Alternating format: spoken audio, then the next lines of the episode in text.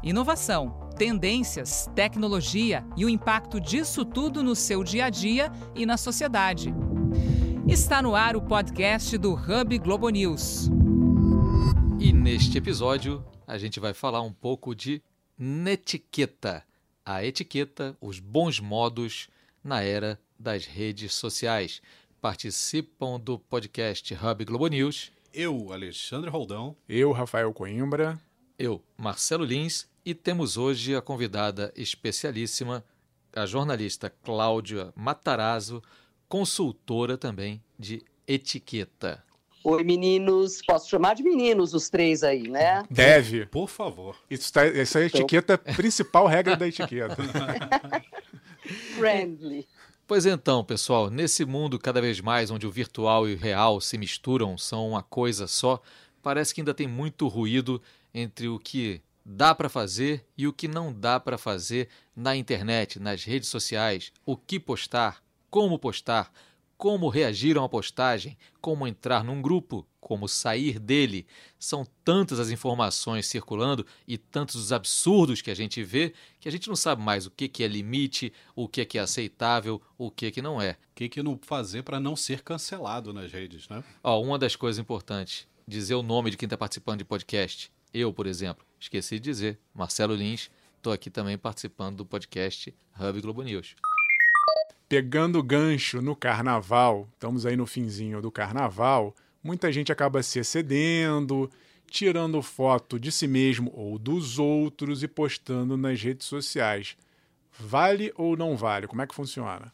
Pois é, eu acho que assim, tirando foto de si mesma, vale, quer fazer seu selfie, vale, porque é a febre. Agora, tirar foto dos outros e postar é o fim do mundo de qualquer maneira, ainda mais no carnaval. Porque você pensa que carnaval as pessoas querem se soltar, querem se divertir, e de repente você tira uma foto lá e posta que a pessoa fala, não, mas não, eu estava me divertindo, não era para o mundo saber como, com quem, quando, né? Sei lá, eu acho que é uma coisa que ninguém mais para para pensar que nem todo mundo ama ser exposto. E é uma verdade, nem todo mundo adora ser exposto, pelo menos não o tempo todo. E no carnaval, vamos combinar, gente, não, nem sempre a gente está no, no nosso melhor ângulo, né? Cabelo ok, marquinha ok, sobrancelha ok, a unha tá ok. Brota no bailão pro desespero.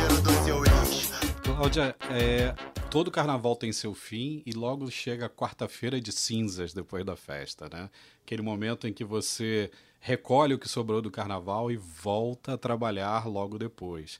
Não, é... cai na real. E aí você tenta lembrar é. o que aconteceu, né? Como é que é isso, chegar no trabalho, de volta à rotina de trabalho, com todo mundo vendo aquelas postagens todas? Bom, pois é. Eu acho que assim, é, quando a coisa está muito ruim, eu costumo dizer assim, passa para a próxima. Não adianta ficar pedindo desculpa, justificando, falando, ai meu Deus, sabe? É fazer um olhar de paisagem. Porque quanto mais a gente tenta explicar esse tipo de coisa, é pior, você concorda? É, tem, tem que torcer para o chefe também muito... ter ido ao baile, né, junto. Né? Tem que torcer para o chefe não ver, etc. Não, porque tem, eu, eu, eu, tenho uma amiga que é um amor, que até hoje somos grandes amigas, mas eu me lembro que ela fazia horrores, bebia muito e tal, agora parou até de beber. E aí ela ficava perguntando o que, que ela tinha falado, o que, que tinha feito. Né? Clássico, né? Aí chegou uma hora e falei, olha, pelo amor de Deus, não me, não me pergunta mais, porque perde a graça. A gente se diverte tanto. Agora, se no dia seguinte você vai ficar perguntando, então ou para de beber ou para de perguntar, né? Porque não é possível. Passa para a próxima. Foi muito ruim, postar. Então deixa. Né? Next. Né? É. Olha só, tem um outro aspecto. É claro que tem um aspecto jocoso, tem um aspecto tragicômico que pode acontecer nessas horas, e tem um aspecto também que é, digamos, perigoso do uso das redes, né? Tem gente que mesmo depois de tantos anos circulando aí pela internet, ainda acha que está postando uma foto, por exemplo, de seus filhos, sua, sua família, sua mulher, sua namorada, seu namorado, achando que é só para o grupo de amigos. E isso aí está indo para o mundo todo muitas vezes e ninguém sabe direito como vai ser utilizado depois, né? As imagens podem reaparecer no contexto totalmente diferente, podem ser usadas à sua revelia. E você Exatamente. teria alguma dica, Cláudia, para a pessoa se proteger disso, lembrar disso e se proteger? Olha, eu acho que você falou uma coisa super importante, porque a gente está aqui brincando que a gente está na esteira do carnaval, mas eu, esse é o aspecto mais importante. Antes de eu entrar na responder a tua pergunta, eu queria só marcar uma coisa.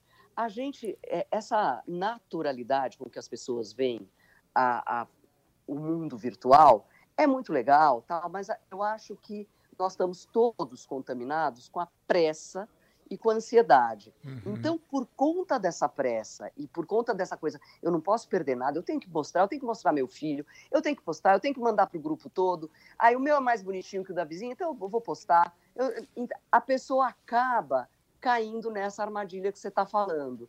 Então, eu, eu sou, eu pessoalmente, sou meio paranoica. Então, uhum. assim, claro, eu tenho rede social, claro. Eu, agora, eu não posto família, eu não posto coisas muito pessoais é muito difícil, porque é, eu acho que você tem que se preservar mesmo, né?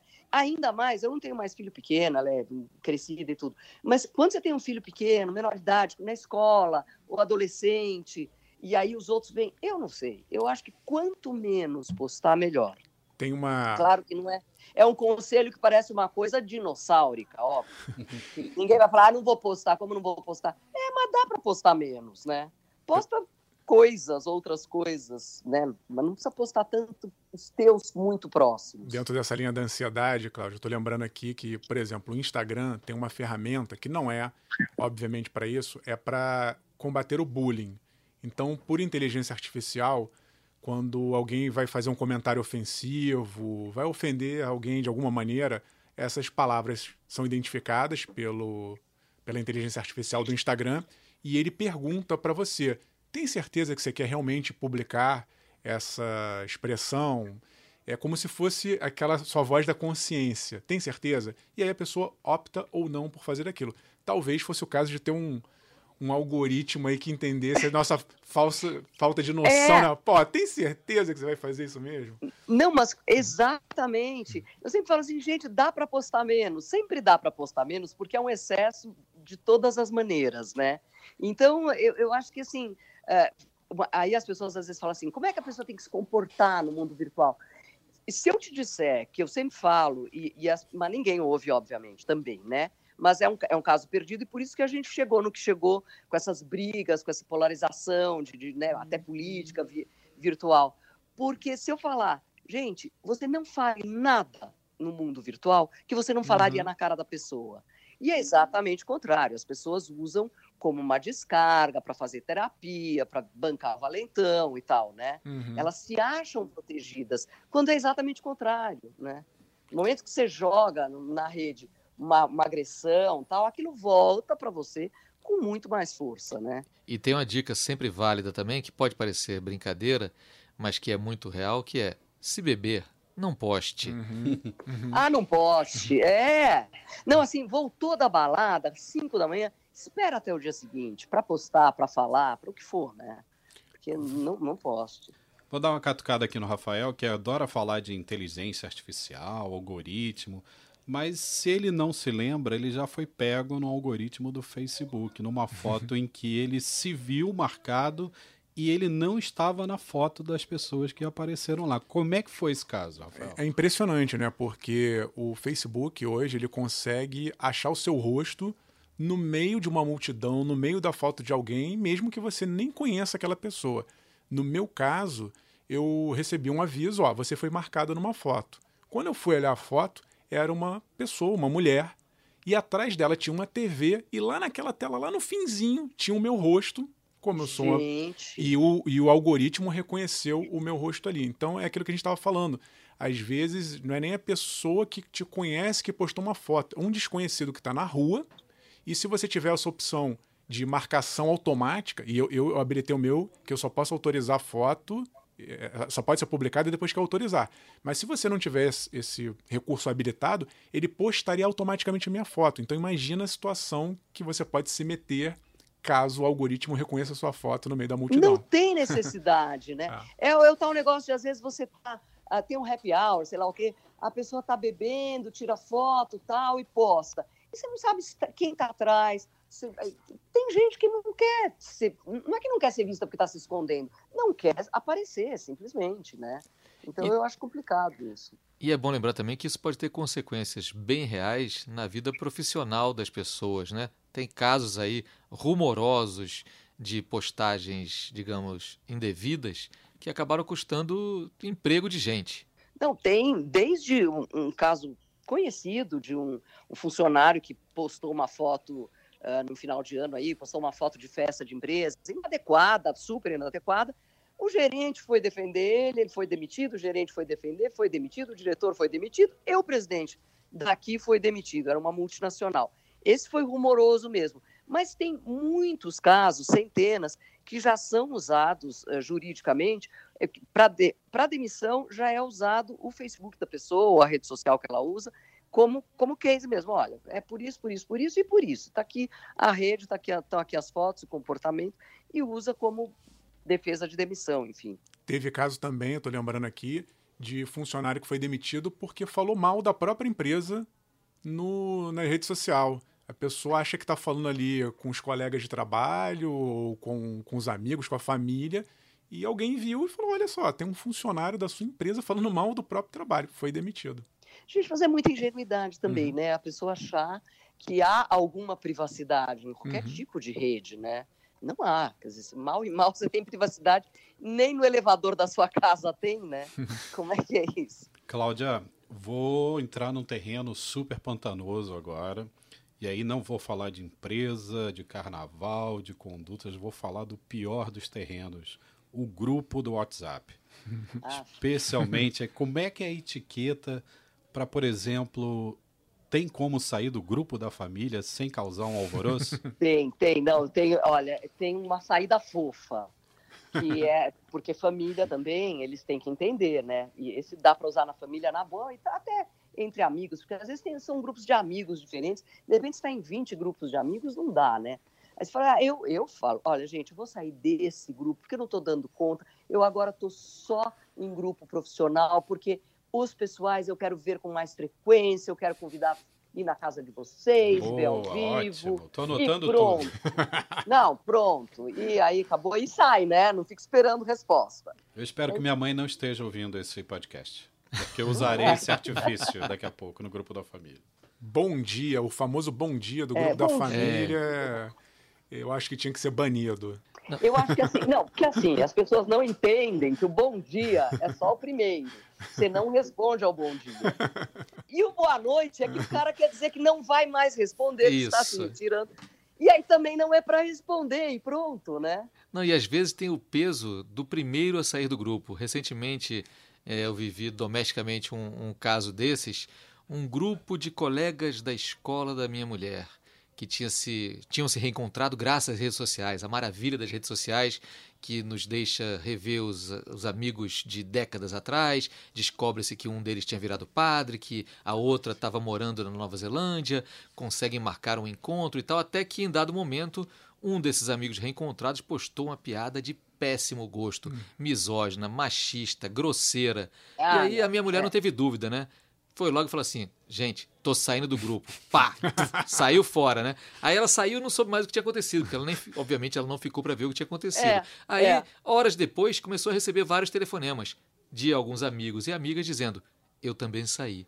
Eu também saí, só que cada um tinha saído com mais tranquilidade, mais leveza, porque ela já tinha aberto essa porteira, né? Mas você vê como é, é um peso mesmo, né? Mas tem que sair. Vai acontecer o quê, gente? Fui, né? Cláudia, que... a gente falou aqui no início, né? O Lin estava comentando que é cada vez mais difícil é, desvencilhar a vida pessoal da vida profissional. E aí eu te pergunto o seguinte: mensagem de WhatsApp profissional, você deve responder a qualquer hora do dia? Tem uma etiqueta de mandar, do patrão mandar para o funcionário, tem. do funcionário eu responder? Acho que tem, eu acho que tem que ter, porque senão vira uma loucura mesmo. Tem sim, eu, a, a mensagem, assim, o, o, cara, o patrão, pode até mandar, ele pode até fazer rascunhar, mas eu acho sacanagem mandar fora de hora. Uhum. Agora, digamos que não, ele é assim, ele é bárbaro, ele é poderoso, ele é não sei o quê, e a, a, todo mundo entende, então ele manda fora de hora. Mas aí ele avisa, ele fala, ó, oh, pessoal, o meu horário que eu consigo pensar é esse, eu vou mandar às 11 da noite, à meia-noite. Obviamente, vocês me respondem quando derem, depois, porque é onde eu me organizo, o horário que eu me organizo. Eu trabalhei quatro anos com o Zé Serra, era governador. Ele funcionava literalmente às quatro, cinco da manhã. E mandava e-mails às quatro, cinco da manhã, às seis às vezes. E, obviamente, não, só respondia-se quando você respondia. E aí, uma vez, um colega nosso falou assim: caí na besteira de responder o e-mail do chefe, fiquei três horas indo e voltando e-mail. Falei, gente, mas também você é louco, né? Para que, que você, estava às quatro da manhã acordado e responde às quatro da manhã?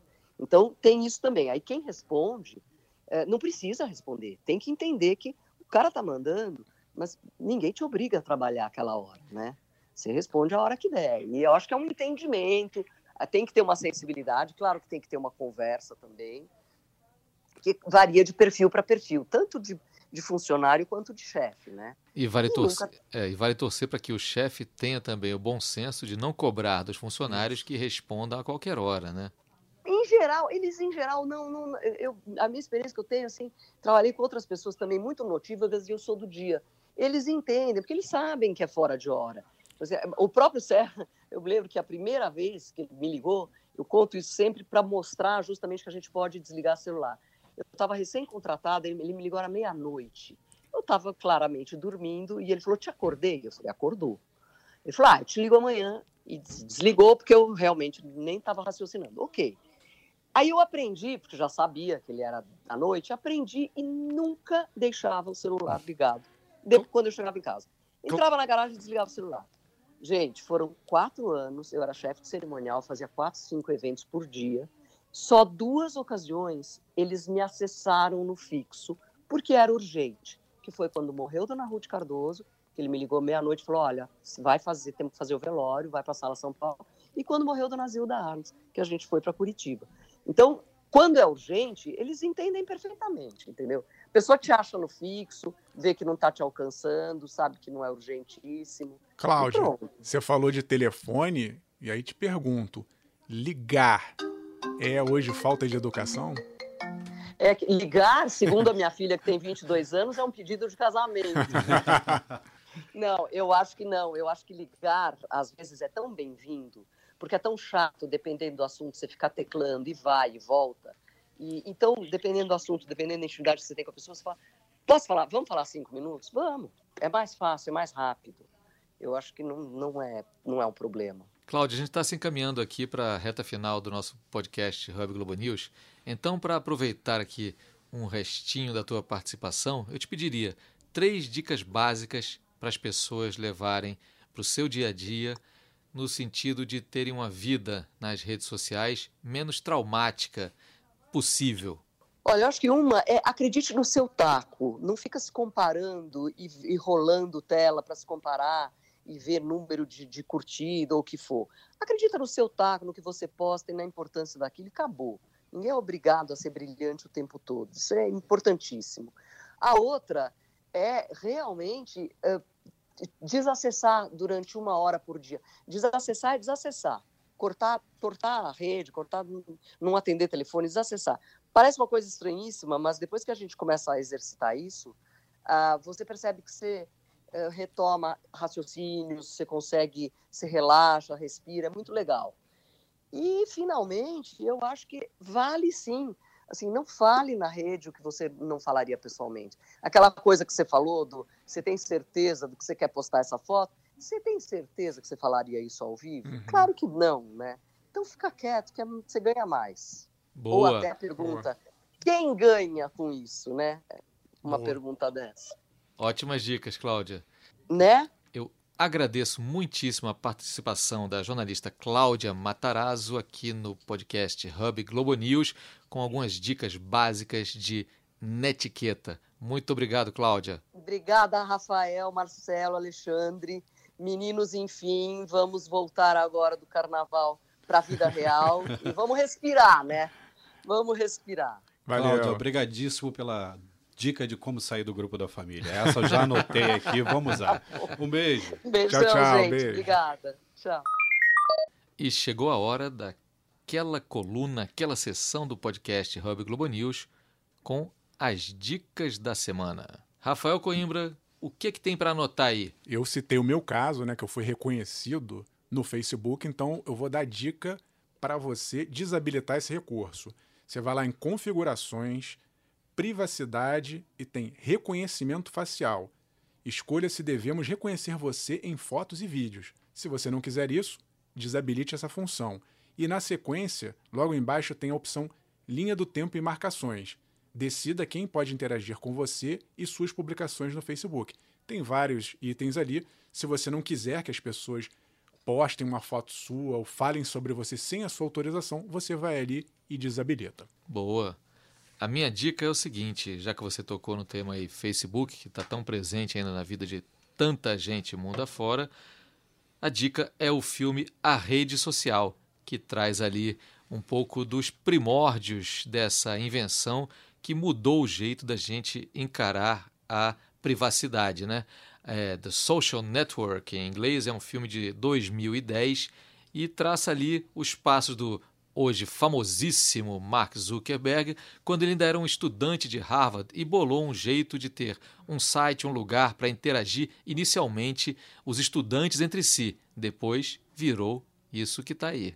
A rede social, então, é minha dica. Bom, a minha dica tem não tem a ver com o que vocês estão falando.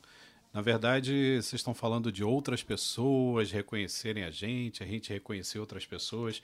Eu estou lendo um livro que, na verdade, é um autoconhecimento. O livro se chama Querida América Branca, é do jornalista e ativista Tim Wise.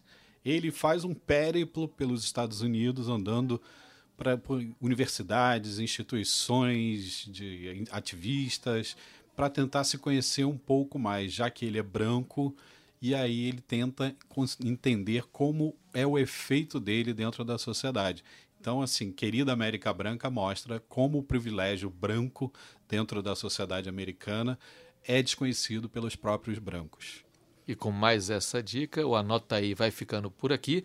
Junto com ele, o podcast Hub Globo News. Você sabe, toda semana um episódio inédito e você pode se inscrever se estiver ouvindo aí pelo G1 para receber nossas notificações, saber quando tem episódio novo e pode ouvir também no seu tocador de podcast preferido. Eu, Marcelo Lins, vou ficando por aí. Tchau, tchau, gente. Tchau, até a semana é que vem. hoje que ele paga todo o mal que ele te fez. Cabelo ok, marquinha ok, sobrancelha ok, a unha tá ok. E antes de encerrar, vale registrar quem é que bota esse podcast no ar. A edição é da nossa repórter, produtora, faz tudo, Danusa Matiasi, e do nosso editor de áudio, Lúcio Alberto Neves. Cabelo ok, sobrancelha ok.